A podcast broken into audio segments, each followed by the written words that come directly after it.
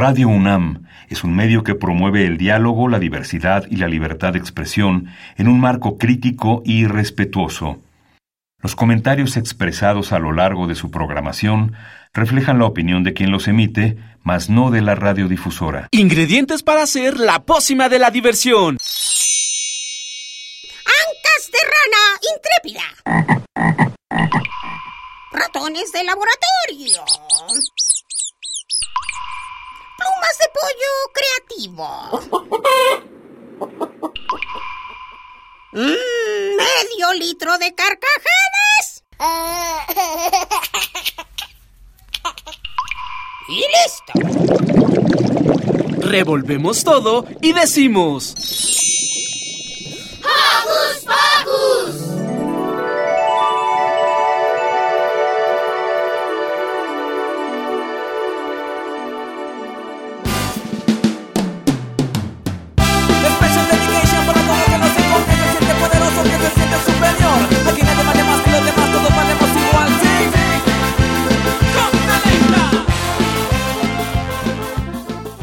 Bienvenidos queridos Joco Escuchas a un sábado más de Hocus Pocus. Yo soy Carmen Sumaya, productora de este su espacio de preferencia para los peques y no tan peques, y estoy súper contenta de darles la más calurosa de las bienvenidas. Reciban un apapacho y beso sonoro allá donde se encuentren. Y bueno, antes que nada vamos a mandar saluditos, por supuesto, a Silvia, a Mini Santi, a Alex, a nuestros coco-conductores y en asistencia de producción a Giselle Barajas y Pablo Cuellar.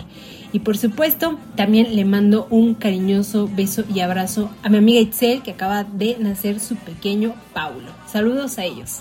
Y bueno, vamos a iniciar con la emisión del día de hoy, porque hoy en Hocus Pocus Vamos a iniciar con una entrevista a la psicóloga Xochitl González, que nos habla de la salud mental, qué es y cómo mantenerla. Además, Yare nos da algunos datos curiosos sobre los anfibios. Si ustedes no los conocen, aquí se van a enterar de quiénes se tratan. Después tendremos una entrevista que realizó Ricky a la maestra Patricia Labrada. Ella es directora técnica del organismo de cuencas del Valle de México de la Conagua porque es súper importante que cuidemos el agua. Aquí vamos a enterarnos cómo hacerlo.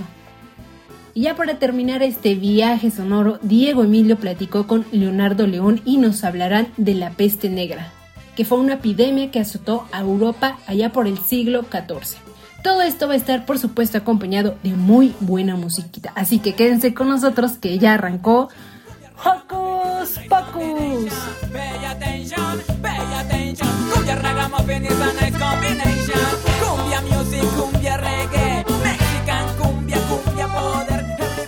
Recuerda que nos gusta saber de ti. Síguenos a través de nuestras redes sociales. Puedes hacerlo desde tu compu, tablet o celular con ayuda de tu mami o papi. Facebookea con nosotros, búscanos como Hocus Pocus Unam, regálanos un like, comenta nuestras publicaciones y mándanos tus sugerencias musicales. Y si lo tuyo son las frases cortas, búscanos en Twitter como arroba Hocus Pocus-unam. Síganos y píquenle al corazoncito. Y para iniciar súper prendidos este día, escuchemos de nuestros amigos de la lechuga mecánica el poder de la buena onda.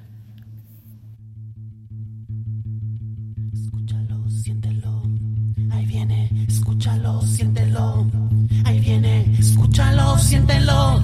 Ahí viene, escúchalo, siéntelo. Ahí viene.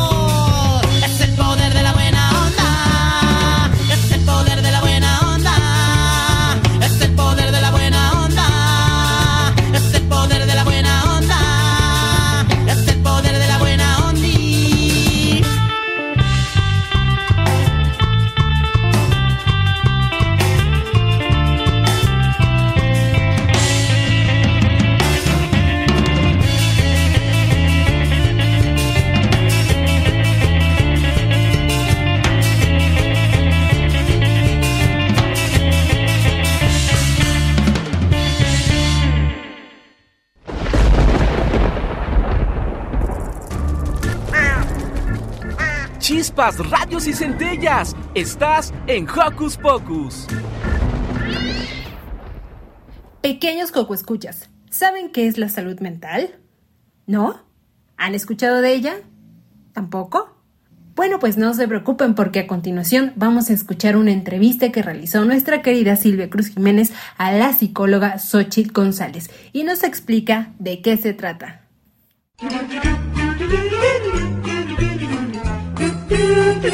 ¿Listo micrófono? ¡Yeah!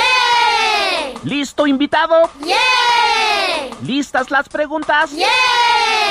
Tres, dos, al aire. Ahora va la entrevista.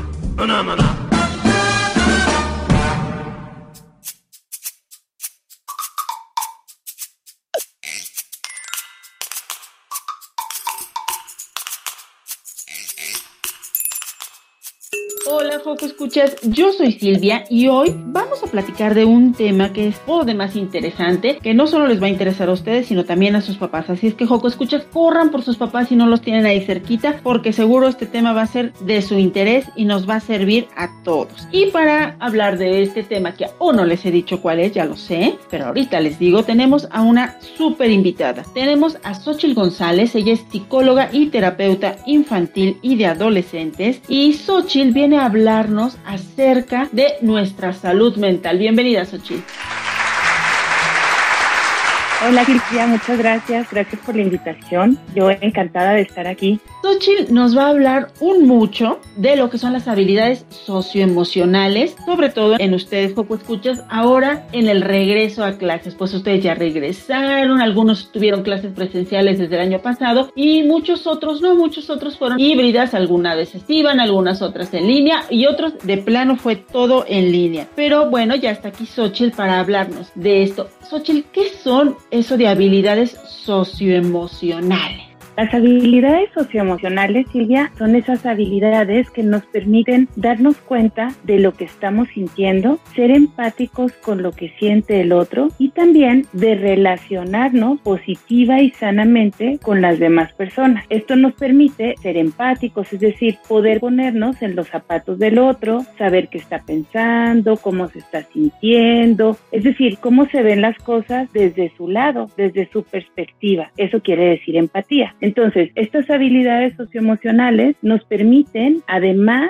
ser muy conscientes de lo que estamos haciendo, de lo que estamos pensando, de lo que estamos sintiendo y nos permiten conocernos mejor. Y cuando las personas nos conocemos mejor, es mucho más fácil poder identificar qué pasa dentro de nosotros y qué podemos hacer con ello. Durante la pandemia no tuvimos mucha oportunidad, niños, adolescentes y adultos, de practicar estas habilidades socioemocionales porque a lo mejor no teníamos la misma interacción que teníamos cuando íbamos a clase. Entonces, para muchos en este momento puede estar siendo un poquito complejo relacionarse, saber cómo responder. Digo, yo te confieso, Silvia, y a todos los niños y papás que nos escuchan, que cuando recién regresamos a presencial, yo noté que mis habilidades socioemocionales estaban disminuidas. No sabía muy bien cómo saludar, no sabía muy bien qué decir, en fin, como que se me complicaban muchas cosas si como adultos nos pasa eso, como niños y adolescentes muchísimo más.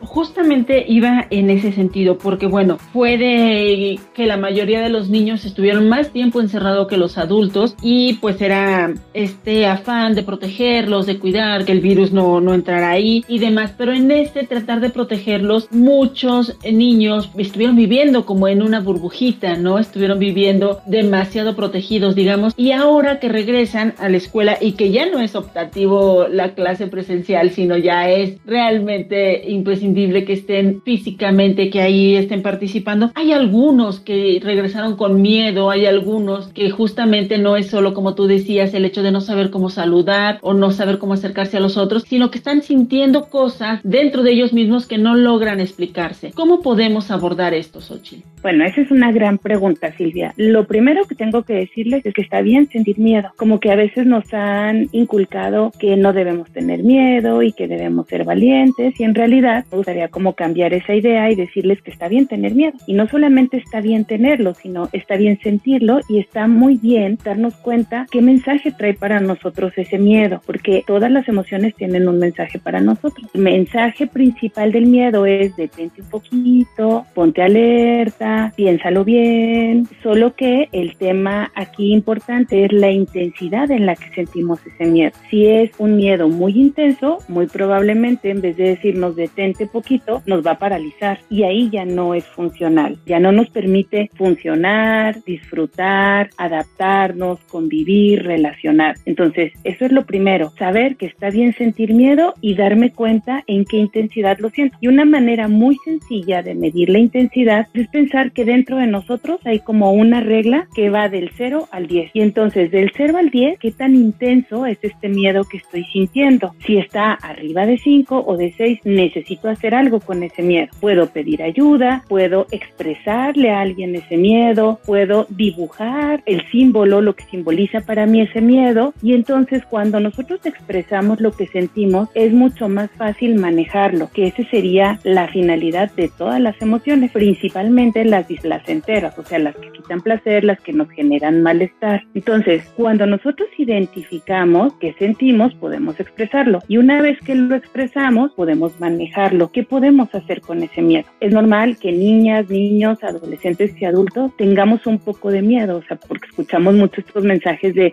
no hay que salir, afuera está el virus, el virus está en todos lados, en fin, pero ahora nos damos cuenta que si tenemos espacios limpios y desinfectados, por ejemplo, salón de clases, pues eso nos va a dar la tranquilidad de saber que estamos en un lugar seguro. Y cuando estamos en un lugar seguro, pues nos queremos mover por el lugar. Y cuando nos movemos, nos vinculamos con nosotros. Y entonces experimentamos un montón de emociones placenteras porque nos hace muy bien sentirnos parte de un grupo, reírnos con todos los bienes, hacer y recibir cumplidos, que eso tiene que ver con las habilidades sociales. Entonces, identificar nuestro miedo, ver de qué intensidad es y buscar lugares seguros serían algunas de las herramientas socioemocionales que necesitamos los Joco Escuchas para este regreso a clases. ¿Hay algunas más que nos recomiendes, Xochitl? Yo sumaría una, identificarlo, medir la intensidad, expresarlo, buscar estrategias para manejarlo o gestionarlo y siempre vincularnos con otros va a ser una gran ayuda. Tener amigos, sentirnos acompañados por ellos, tener buenas relaciones interpersonales con todas las personas. Eso significa relaciones interpersonales con nuestras familias, con nuestros maestros. Tú te acordarás, Silvia, cuando eras niña, qué bonito se sentía tener con quien jugar en el recreo. Y no se sentía nada bonito ser la única niña que no tenía con quien jugar en el recreo. Entonces, pues estas serían como unas maneras, unas formas de empezar a desarrollar estas habilidades sociales y emocionales. Además, creo que sería muy bueno como entre los niños y el grupo hablar de los miedos, hablar de la pena, de la timidez, de no sé muy bien cómo saludar. Fíjate que nosotros en el consultorio hicimos eso. Entre las terapeutas empezamos a platicar lo que se nos dificultaba. Es que no sé muy bien cómo saludar, te doy la mano, te pongo la rodilla, el puño, en fin, hacíamos una bola de musarañas ahí que parecía más bien que estábamos bailando de manera muy desorganizada. Pero hablarlo siempre ayuda porque es muy probable que los demás se sientan igual que nosotros. Hablarlo. Entonces, acercarse quizá también a los maestros, no solo a los papás, a las mamás que siempre están con nosotros, sino también a, a los maestros, a las maestras para decir cómo se están sintiendo en ese momento. En particular, justamente a los adultos, hay gente docente que nos escucha, ¿qué le recomendarías a quienes están al frente de un grupo de pequeños foco escuchas? Como adultos nos toca promover esto que le estamos recomendando a todos los poco escuchas. O sea, como adultos nos toca generar espacios de diálogo, abrir temas que a lo mejor no es tan fácil para algunas personas abrirlos. No es fácil para todos hablar de nuestra inseguridad o de nuestra timidez. Entonces los maestros pueden en principio darles certezas a los niños. Estás en un lugar seguro porque hay un adulto a cargo, porque es un lugar que está limpio, porque es un lugar donde se abre el diálogo, porque es un lugar donde podemos colaborar, porque es un lugar en el que se vale decir que no estás bien. Entonces, para esto, generar círculos de diálogo, juegos en los que los niños a través del juego puedan, ya sabes, como la papa caliente y al que le toque decir algo que le da inseguridad o el navío navío, en fin, cualquier juego se puede adaptar para que sea mucho más dinámico, lúdico, por supuesto, y que los niños tengan una manera más sencilla de expresarlo.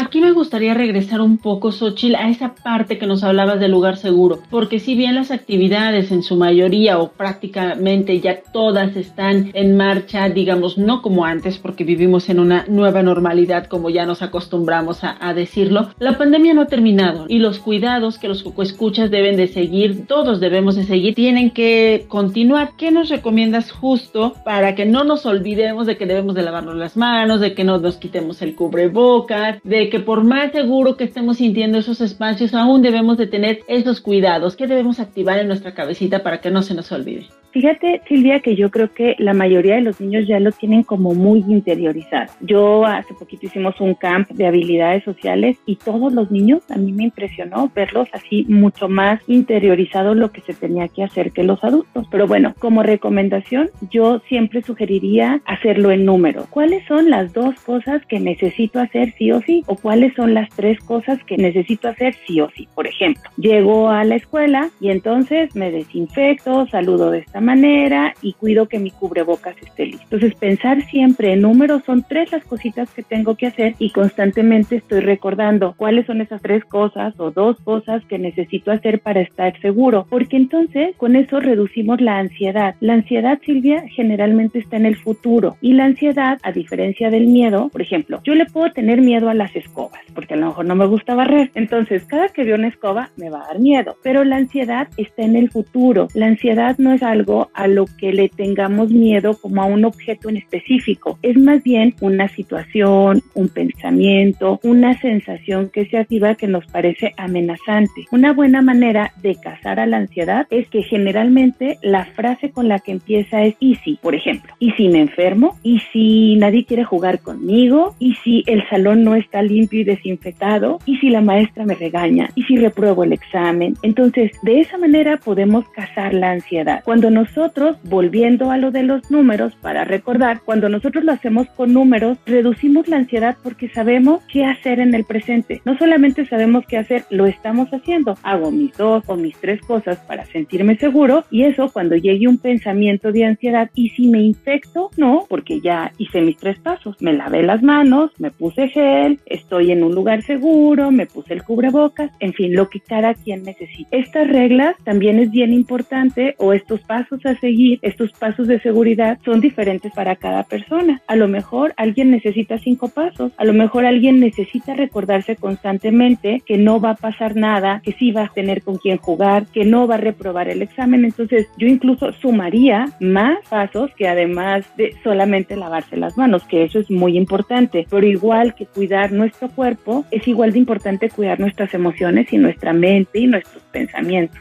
Esa parte me encanta, porque hasta donde entiendo lo que tú nos explicaste es, pueden ser dos, pueden ser tres, pueden ser cuatro, cinco, o los pasos que nosotros consideremos necesarios para estar tranquilos, para que nuestra cabecita esté en paz, para que nuestro corazoncito se sienta contento. Pero volvamos nuevamente, por favor, Xochitl, a esta parte, porque ya nos hablabas del miedo, de la ansiedad, pero ¿qué pasa con la irritabilidad en los joco escuchas ahora de, pues, en el regreso a clases y en la vida cotidiana? ¿Cómo podemos trabajar la irritabilidad con ellos? ellos. Bueno, lo primero creo que sería nuevamente como saber qué nos está generando la irritabilidad. O sea, es miedo, porque a veces la irritabilidad tiene como forma de irritabilidad, pero en realidad puede ser que estemos muy tristes o puede ser que estemos con mucho miedo o puede ser realmente que estemos enojados. Hay personas que no saben cómo expresar su tristeza y más bien se muestran enojados, irritables, con muy poca tolerancia, pero en realidad es que están tristes en el fondo o pueden tener miedo. Ahora, si hablamos de irritabilidad porque viene del enojo o de la familia de la ira, de todas estas emociones que están en la ira, el enojo, bueno, también tiene un mensaje. ¿Ves que les decía ahorita que todas las emociones tienen un mensaje? Todas las emociones que están en la familia de la ira, el principal mensaje que quieren darnos es pon un límite. Cuando nosotros nos sentimos enojados es porque sentimos que alguien se pasó más allá de donde se debería de pasar. Alguien que está pisoteándonos o que está como pasándose de la raya. Entonces nosotros respondemos con enojo porque es la energía que necesitamos y la emoción que necesitamos para poner un límite a esas personas que a lo mejor están pasando o que creemos que están pasando por encima de nosotros. Entonces, resumiendo esto, es qué mensaje tiene para mí la irritabilidad. ¿Por qué me siento así? O sea, está asociada con miedo, está asociada con enojo, está asociada con tristeza y nuevamente, hagan de cuenta que es como ver una película. Nuestro cerebro funciona así, como cuando vemos una película, Silvia, y le adelantamos a una parte que ah, ya vimos y no la queremos volver a ver, o regresamos y regresamos cuando sale la canción que nos gusta o la escena que nos gusta. Bueno, lo mismo podemos hacer con nuestro cerebro. Podemos regresar para saber qué fue lo que nos está o lo que nos generó esta irritabilidad. Y entonces es ver como en una película, como en escenas. Ok, en este momento le contesté mal a la maestra por ejemplo, ¿no? ¿Qué pasó antes? Y entonces a partir de ahí, cuando identifiquemos la escena que nos está generando esto, poner pausa y analizarla y ver ese mensaje que tiene para nosotros. En realidad es un trabajo que necesita práctica, que no es fácil para todos recibir o escuchar el mensaje que tienen las emociones para nosotros, pero es lo ideal, identificar, expresar y pedir ayuda. Y entonces a partir de ahí vamos a saber mejor qué hacer con ese enojo, con esa irritabilidad o con la tristeza. Si estoy triste, pues entonces lloro. Y si lloro y soy honesta con mi tristeza, seguramente voy a estar mucho menos irritable con los demás. Wow, pues nos has dejado muchas enseñanzas el día de hoy. Esto me parece que es sumamente relevante el hecho de identificar nuestras emociones. ¿Qué nos quiere decir cada una de nuestras emociones y trabajar sobre eso? Xochitl, por favor, dinos en dónde podemos saber más de ti, dónde podemos buscarte en caso de que nos interese platicar contigo, alguna asesoría. Cuéntanos en dónde podemos encontrarte. Muchas gracias, Silvia. Bueno, pues tengo redes sociales, en Instagram, TikTok. Tengo TikTok, no lo puedo creer. en Instagram, en TikTok y en Twitter estoy como arroba psico-infantil, P-S-I-C-O-infantil. Y en Facebook estamos como Psicología para Niños. Nuestro teléfono del centro es con 55 55 54 67 64. Estamos a sus órdenes para lo que necesiten. Y sí, se vale sentir todas las emociones. No hay buenas ni malas. Eso está perfecto, sentir todas nuestras emociones, vivirlo, pero si esto nos está molestando, entonces trabajar sobre ello. Y si tenemos alguna duda, pues ahí está Xochitl para resolvernosla. Muchísimas gracias Xochitl por platicar hoy con, bueno, conmigo y para dar a conocer toda esta información para nuestros coco escuchas y sus papás. Muchas gracias Silvia, qué linda, me encantó conocerte y me gustó mucho estar en tu programa. Un saludo para todos los coco escuchas. Muchísimas gracias.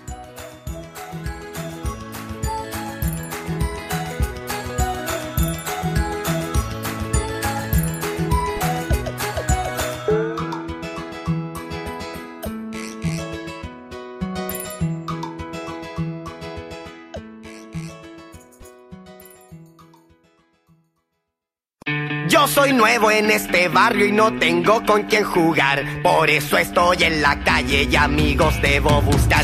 En el fondo del pasaje un grupo juega la pelota. Como yo no soy idiota, me ofrezco hasta de arquero. Mira, amigo, no es tan fácil. Tienes que tener primero unos zapatos adecuados que te permitan chutar.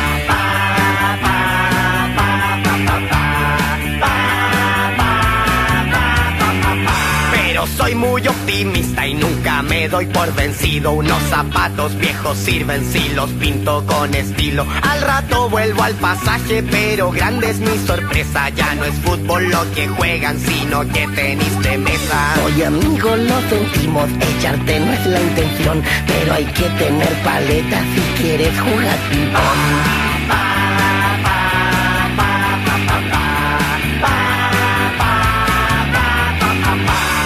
Rápido a mi casa y desarmo una maleta, un par de tijeretazos y ya tengo mi paleta. En el fondo del pasaje todavía están los muchachos, pero ya no es el ping-pong lo que enciende su pasión. El ping-pong es un buen juego, pero éramos muy malos. Ahora practicamos hockey y necesitas un palo.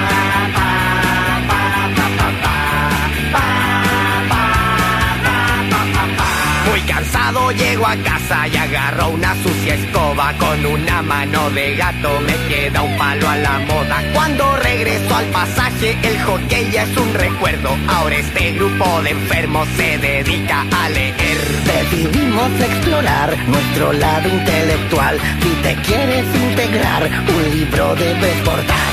Aburrido del desprecio, decidí hablarles en serio. Solo quiero ser su amigo y me faltan el respeto. Yo no soy un bicho raro, solo soy nuevo en el barrio Si molesta mi presencia, díganlo luego y adiós Al contrario, buen amigo, has sido muy perseverante y de ahora en adelante eres miembro de este club. Siempre vamos a la búsqueda de nuevas emociones, nunca hacemos algo que no nos parezca original. Es la regla primordial que nos mantiene con vida y ahora que eres de los nuestros nunca más te aburrirás.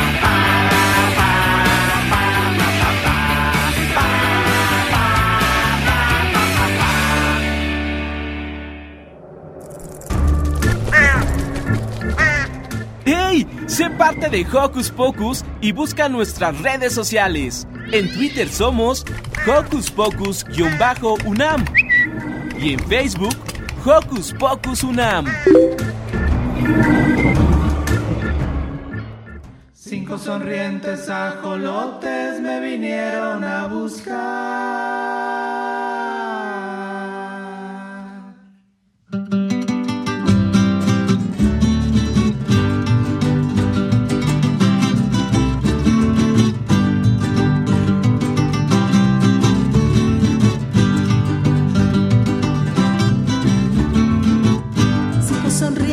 Ajolotes me vinieron a buscar. Sonrientes ajolotes me vinieron a buscar. Va a llevarme a Xochimilco y uno se quiso quedar. Va a llevarme a Xochimilco y uno se quiso quedar. Cuatro sonrientes ajolotes me vinieron a buscar. Cuatro sonrientes ajolotes me vinieron a buscar. Va a llevarme a Guanajuato y uno se quiso quedar.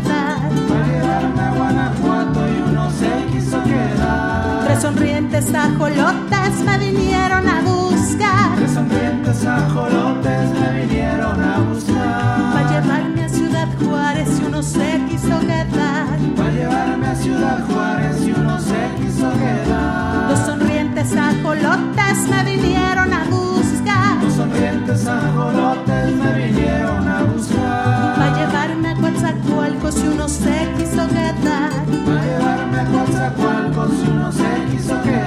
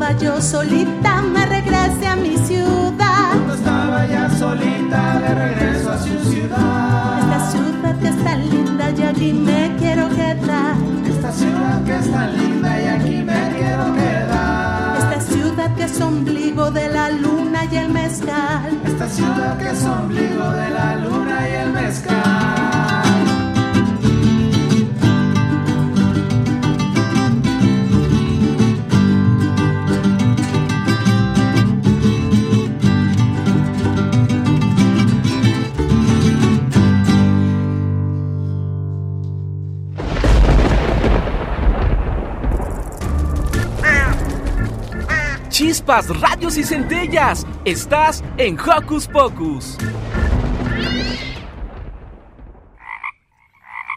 Oh, ¿escuchan eso? Creo que se trata de una rana. ¡Ah! ¿Ustedes las conocen? Bueno, pues estos animalitos pertenecen a la familia de los anfibios. Y para saber más de ellos, vamos a escuchar la siguiente nota de Yari.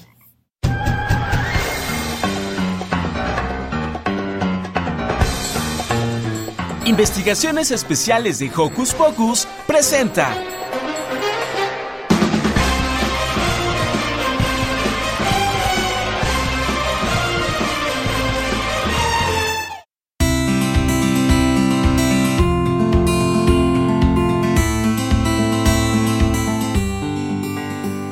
Hola Joco Escuchas, soy Yare. Hoy les voy a hablar sobre los anfibios.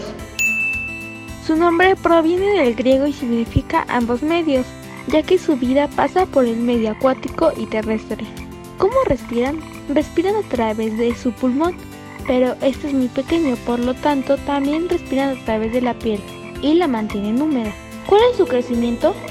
Su crecimiento empieza de unas larvas chicas y con una cola larga para poder desplazarse a través del agua.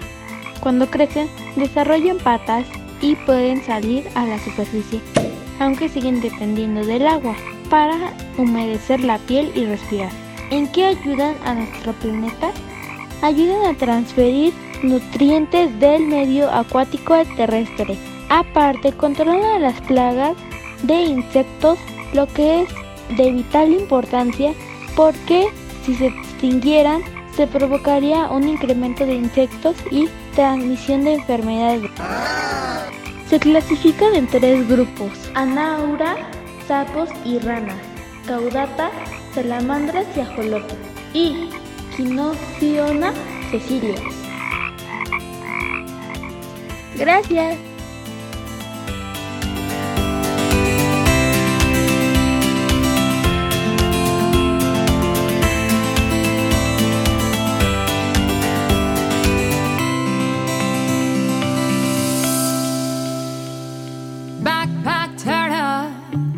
Talking about backpack turtle. Yeah, backpack turtle, keeping on the trip, keeping on the trip. Yeah, backpack turtle, talking about backpack turtle. Yeah, backpack turtle, keeping on the trip, keeping on the trip. Yeah. El bosque. Quedó con unos amigos y compartieron el coche. yeah. La tortuguita se fue, se fue a conocer la selva.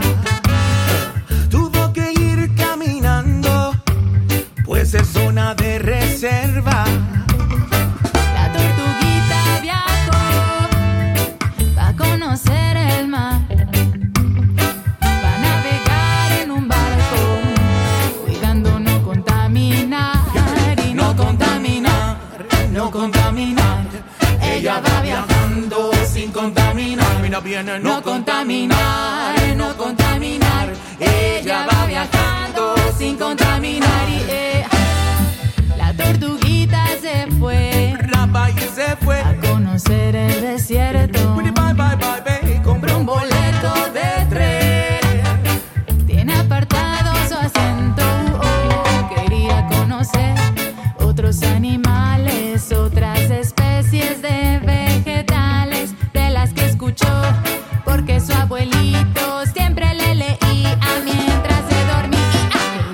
conocer cómo se divierten. otros organismos tan diferentes de que se alimentan, que piensan, que sienten, cómo se adaptaron a su medio ambiente.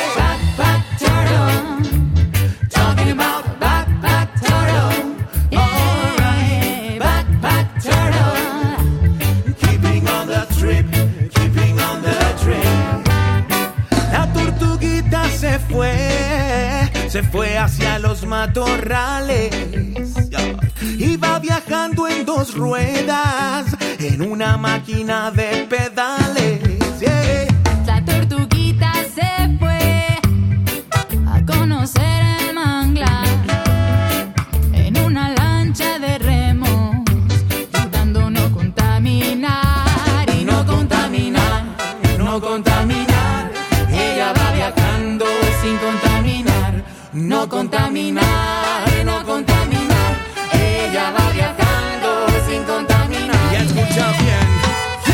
Viajar.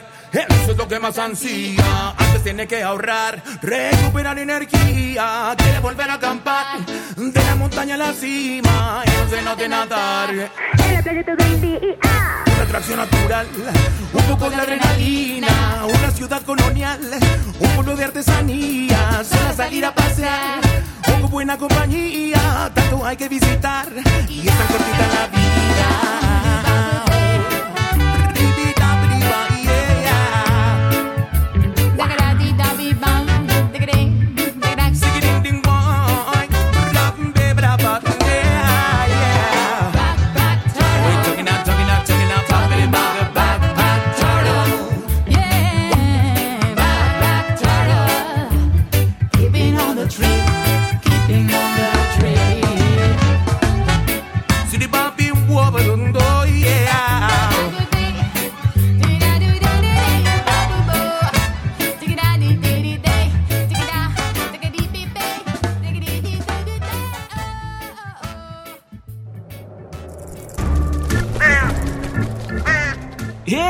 Te gusta navegar por las redes sociales, síguenos en Facebook y danos un like. Encuéntranos como Hocus Pocus Unam. Además de cuidar a las distintas especies de nuestro planeta, es importante que cuidemos el agua, pues gracias a esta se reproduce la vida. Y si crees que llega a tu casa como por arte de magia, pues no, no es así. Descubramos cómo es que llega hasta nuestros hogares y cómo cuidarla en la siguiente entrevista que realizó Ricky a la directora técnica de la Conagua. Adelante.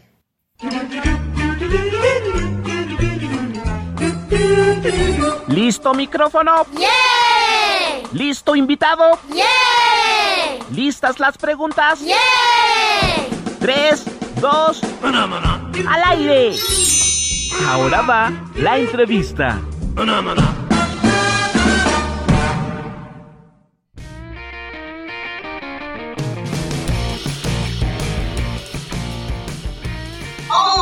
¿cómo escuchas? Yo soy Ricky y el día de hoy me encuentro con la directora general del organismo de cuencas Valle de México, la maestra Patricia Labrada. ¡Bienvenida! ¿Qué tal, Ricky? Muy buenos días. Muchas gracias por, por, invitarnos y por tenerme aquí en tu entrevista. Pues me da mucho gusto que estés interesado en estos temas y que se los hagas saber a la gente de tu edad, niños, niñas, grandes y chicos. Muchas gracias a usted por aceptar la entrevista. Bueno, primero que nada, ¿qué es y qué hace la CONAGUA? La CONAGUA es un órgano federal desconcentrado que pertenece a la Secretaría de Medio Ambiente y Recursos Naturales. La CONAGUA se creó en 1989 como tal como comisión, como con el nombre ya de Comisión Nacional del agua, lo que hace es que realiza cuatro funciones sustantivas. La primera es una administración ordenada y transparente del agua. También realiza los servicios de agua, drenaje y saneamiento de agua en bloque. Eso es muy importante que lo tengamos presente. La tercera es la protección a la población ante fenómenos hidrometeorológicos. Eso es algo muy importante que realiza la Conagua. Como último, realiza una gestión de la infraestructura hidráulica que hay en todo el país. Esto es como Conagua, como Comisión Nacional del Agua. ¿Por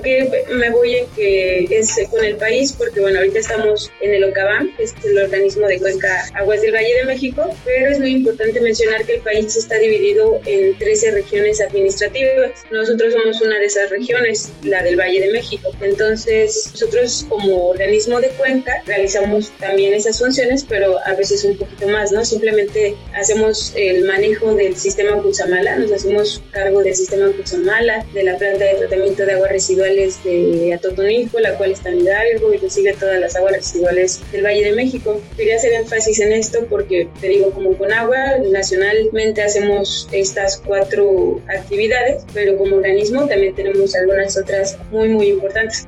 Vaya, pues suena muy importante la Conagua, principalmente porque es la que hace pues que el agua pueda llegar a muchas personas. ¿no? Bueno, ¿por qué el agua es tan importante?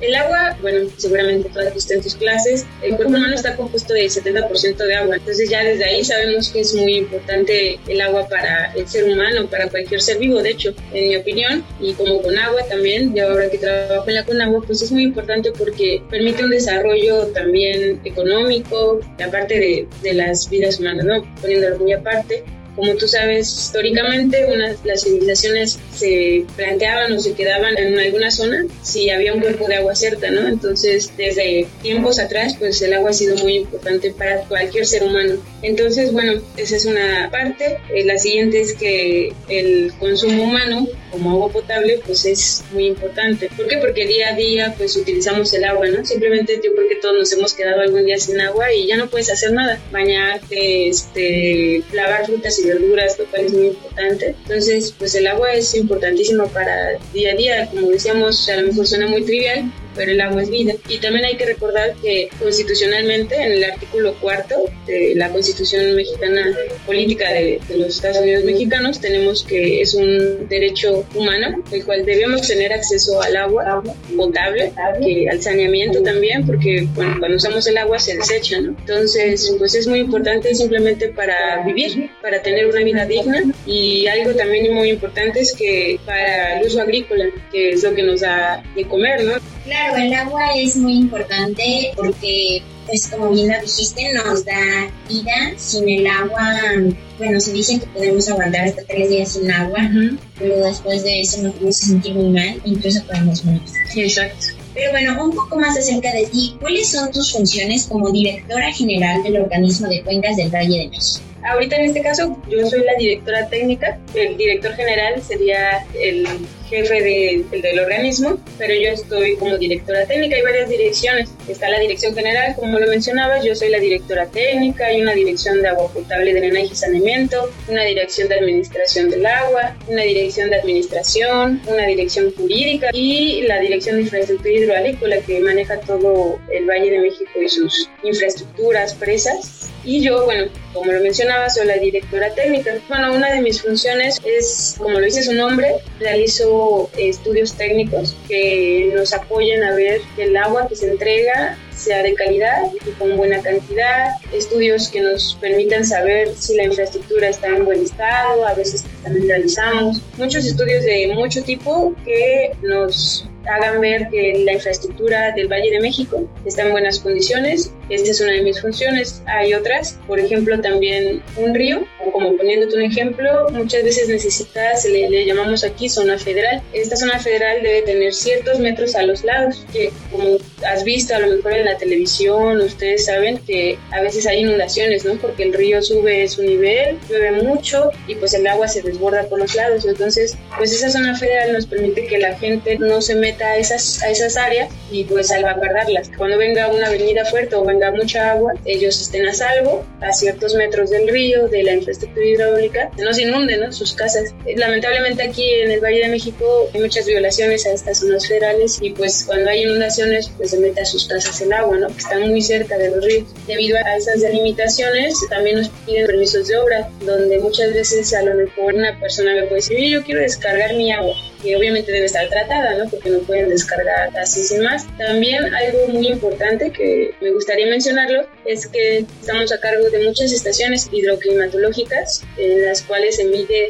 el clima, la lluvia y también mucha gente que vive ahí en las estaciones mide cuánto está pasando por el río, ¿no? Y eso es muy, muy importante para el Valle de México porque a través de esos datos nosotros podemos hacer estudios hidráulicos para poder a veces diseñar una presa, diseñar un canal. Otros de los importantes y de los que estamos muy orgullosos aquí en el CABAM es del Laboratorio de Análisis Físico-Químicos y Bacteriológicos. Tenemos un laboratorio y está aparte acreditado ante la entidad mexicana de acreditación, EMA, lo cual es muy padre porque eso nos quiere decir que los análisis que realizan en ese laboratorio son correctos. Este laboratorio realiza los análisis de calidad del agua de todo el Valle de México. También es un trabajo para mucha gente de aquí en la Conagua que les reconocemos mucho porque van a los sitios a veces muy recónditos de aquí del Valle de México, a veces peligrosos también, y recaban muestras y las analizan. De ahí nosotros podemos decir, oye, ¿sabes qué? En esta parte ya la calidad del agua es mala o no estás cumpliendo con las normas. Eso es muy, muy importante para nosotros, para la Conagua, porque como te decía, lo que hace la Conagua fundamentalmente es ver que se entregue un agua en cantidad y de buena calidad. Imagínate si entregáramos agua con mala calidad, pues la gente se enfermaría, ¿no? Claro, eh, justamente esto de que comentabas que se permite que pueda llegar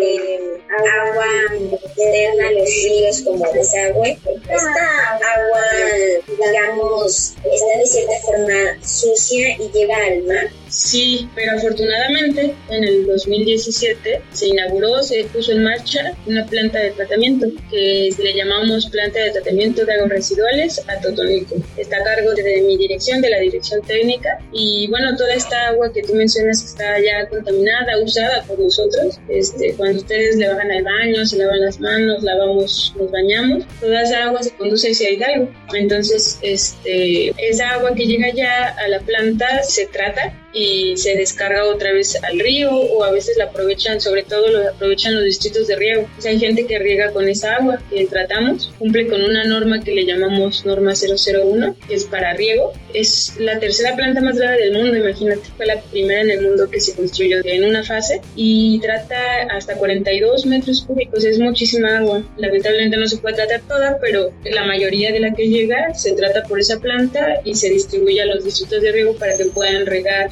sus cultivos o lo que ellos tengan en sus áreas y otra vez se va al río Tula, ¿no? Dependiendo, porque también lo que queremos es sanear un poquito por allá el agua que se ha ido sucia en un principio. Afortunadamente desde diciembre del 2017 se puso en marcha, entonces ya llevamos unos cinco años este, tratando el agua para que esté más limpio, ¿no? Esa es una parte importante, pero al final llega al mar.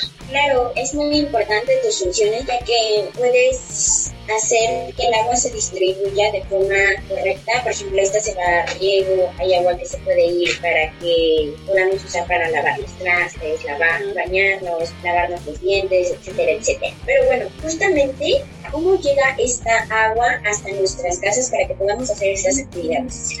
Llega de varias formas. Podríamos decirlo que una de las importantes, como te mencionaba al principio, es que aquí en el Ocabam tiene la Dirección de Agua Potable, Drenaje y Saneamiento, tiene a cargo este, el sistema Cutzamala. Llega a través de siete presas, tres son de almacenamiento, se dice así porque guarda el agua, llueve y la guardan para que cuando la necesitemos podamos sacar un poquito de esa agua. Entonces tenemos varias formas, como te mencionaba, esta es la más importante del sistema Cutzamala y a través de estas siete presas que vienen, imagínate, desde el Estado de México y Michoacán. Y finalmente llega una planta de potabilizadora, así se llama, donde se trata esa agua y la deja cumpliendo con una norma que es la 127 que es para consumo de agua potable para consumo humano. Entonces pasa por esa planta, la potabiliza y se distribuye para el Estado de México y para la Ciudad de México. Esa es una de las fuentes, pero también tenemos muchos pozos. También nos abastecemos o nos llega a través de pozos. Tenemos que en el, en el Estado de México tiene bastantes pozos que nos dan una producción de 24 metros cúbicos por segundo y la potabilizadora Madín, también tenemos la potabilizadora Madín donde hay una presa, una Tizapán, donde esta presa guarda agua y de ahí también tenemos una planta potabilizadora y la distribuye. También tenemos el sistema Alerma que tiene muchos pozos de agua subterránea, pozos que tiene la Ciudad de México, tiene 400 pozos, tenemos manantiales, tenemos unos pozos que les llaman PAI Norte, PAI Sur, así se les llama. El PAI significa pozos de acción inmediata. Estos pozos anteriormente nada más eran lo que el Cutzamala quedaba construido y dijeron, bueno, vamos a construir estos pozos para darle agua a la ciudad en lo que Cutzamala queda construido porque se tardaron muchos años en construirlo. Pero pues al final se dieron cuenta que la demanda era mayor y los dejaron. Entonces, bueno, nos llega de muchas formas, como te comentaba, manantiales, pozos y presas. Esa es la forma en que nos llega el agua aquí al Valle de México. Claro, es muy importante que nos llegue para hacer ciertas actividades. Pero bueno, ya nos contaste un poco de cómo se purifica el agua, pero el agua es apta para consumo humano, el agua de la llave, se podría decir. Yo creo que sí. Fíjate que, como te decía ahorita, por ejemplo, nosotros como con agua, que hace ahorita te mencionaba el agua en bloque. Nosotros entregamos agua en bloque a la Ciudad de México y al Estado de México. Ya cada zona tiene su organismo operador, así se le llama. En este caso, para la Ciudad de México, el organismo operador que opera el agua y la entrega como tal a tu casa es el sistema de aguas de la Ciudad de México. En el Estado de México es la Comisión de Agua del Estado de México. Entonces, estos dos organismos, nosotros les entregamos el agua así en un bloque y ellos la distribuyen a las casas. Algunas veces le agregan cloro, nada más como para poder, a lo mejor por el transcurso, te digo, viene desde Michoacán, entonces imagínate, va por ahí puede pasar algunas cosas, entonces solamente le agregan un poco de cloro, pero yo diría que el agua de la llave es para consumo humano. Entonces, digamos, si yo me tomara un vaso con agua de la llave, no me sucedería nada. Yo digo que no. ¿No? Ok, bueno, ¿cómo podemos cuidar el agua para que pueda durar más años, ya que se promueve mucho que el agua se está terminando? Yo creo que hay muchas cosas. Aquí hay dos partes. Para mí hay dos partes. Para nosotros como gobierno, como Comisión Nacional del Agua, podemos hacer también muchas cosas para cuidarla. Como te decía, por eso hacemos estudios, verificamos la calidad del agua. Entonces, todo lo que te comenté anteriormente es nuestra parte y eso también hace que cuidemos el agua. La otra parte es la ciudadanía, ¿no? Que nos ayude. Yo creo que hay muchas formas, como lo han visto en la tele, en la escuela, en sus libros, pues es no tirando el agua, este, bañándose rápido, no lavar el automóvil, las banquetas con manguera, colectar el agua de la llave de, de la regadera, de cuando sale fría. Este, una que sí es muy importante porque es bastante agua la que se utiliza, la de la lavadora, y ahí también podemos reutilizar esa agua para limpiar las banquetas o los patios. Claro, para aprender a cuidar el agua. Bueno, pues muchísimas gracias. Ella es la, la maestra Patricia Labrada y Gabriela Silvia. Yo soy Ricky y juntos nos despedimos. Adiós. Hasta luego.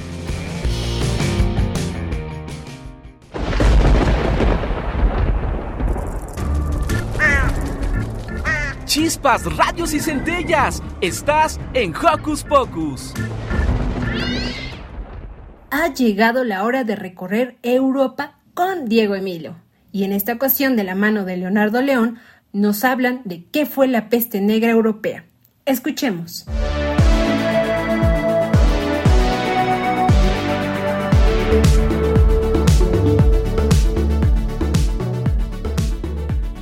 Buenos días amigos, bienvenidos a otra emisión de Hocus Pocus por Europa.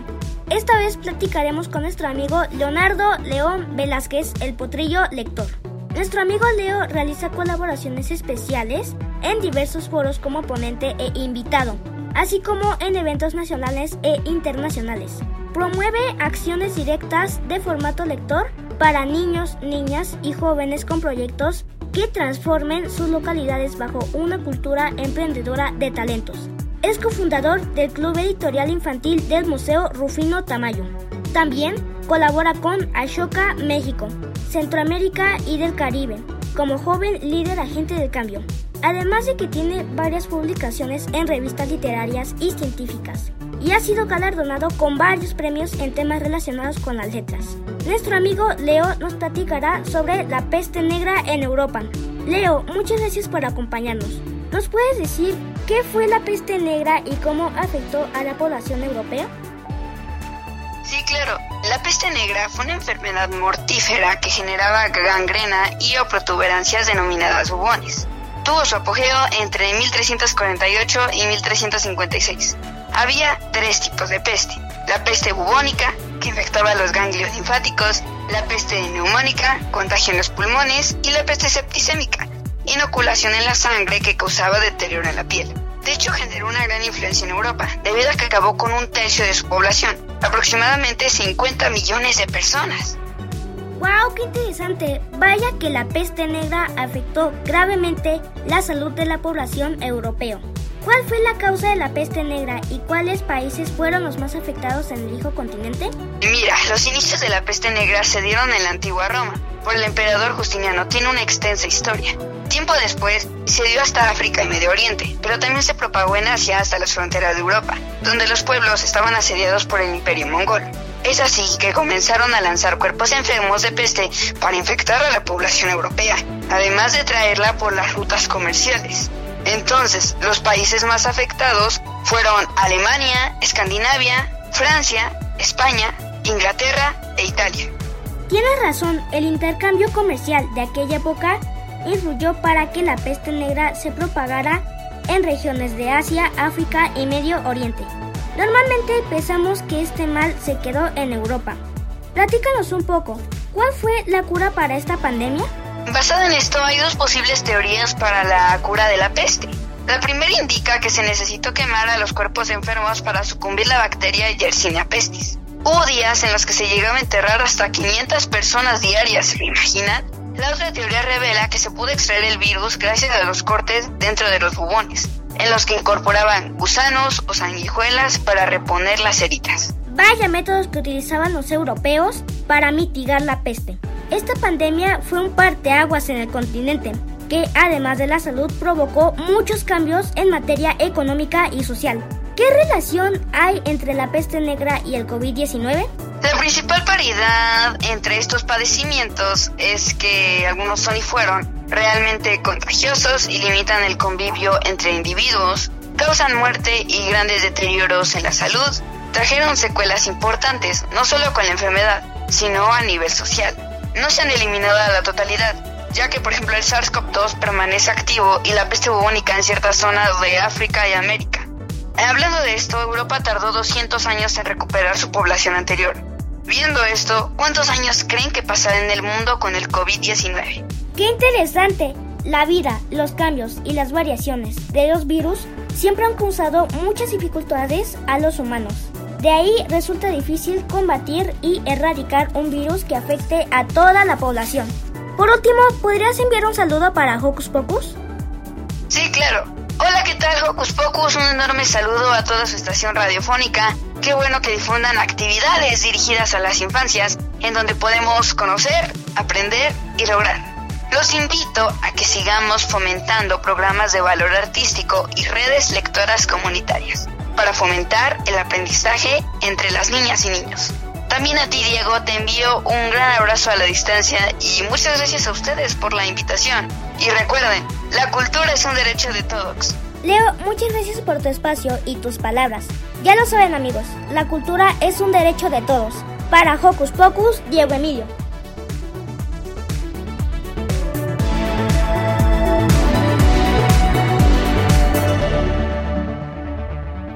Qué creen, queridos Joco Escuchas? Que por hoy hemos llegado al final de este programa. Yo me despido, soy Carmen Sumaya, productora, y no me voy sin desearles antes un excelente fin de semana. Tampoco olviden seguirse cuidando a donde sea que vayan. Que la pasen increíble. Bye bye, hasta la próxima. Radio UNAM presentó el espacio donde las niñas y los niños usan la magia de su imaginación.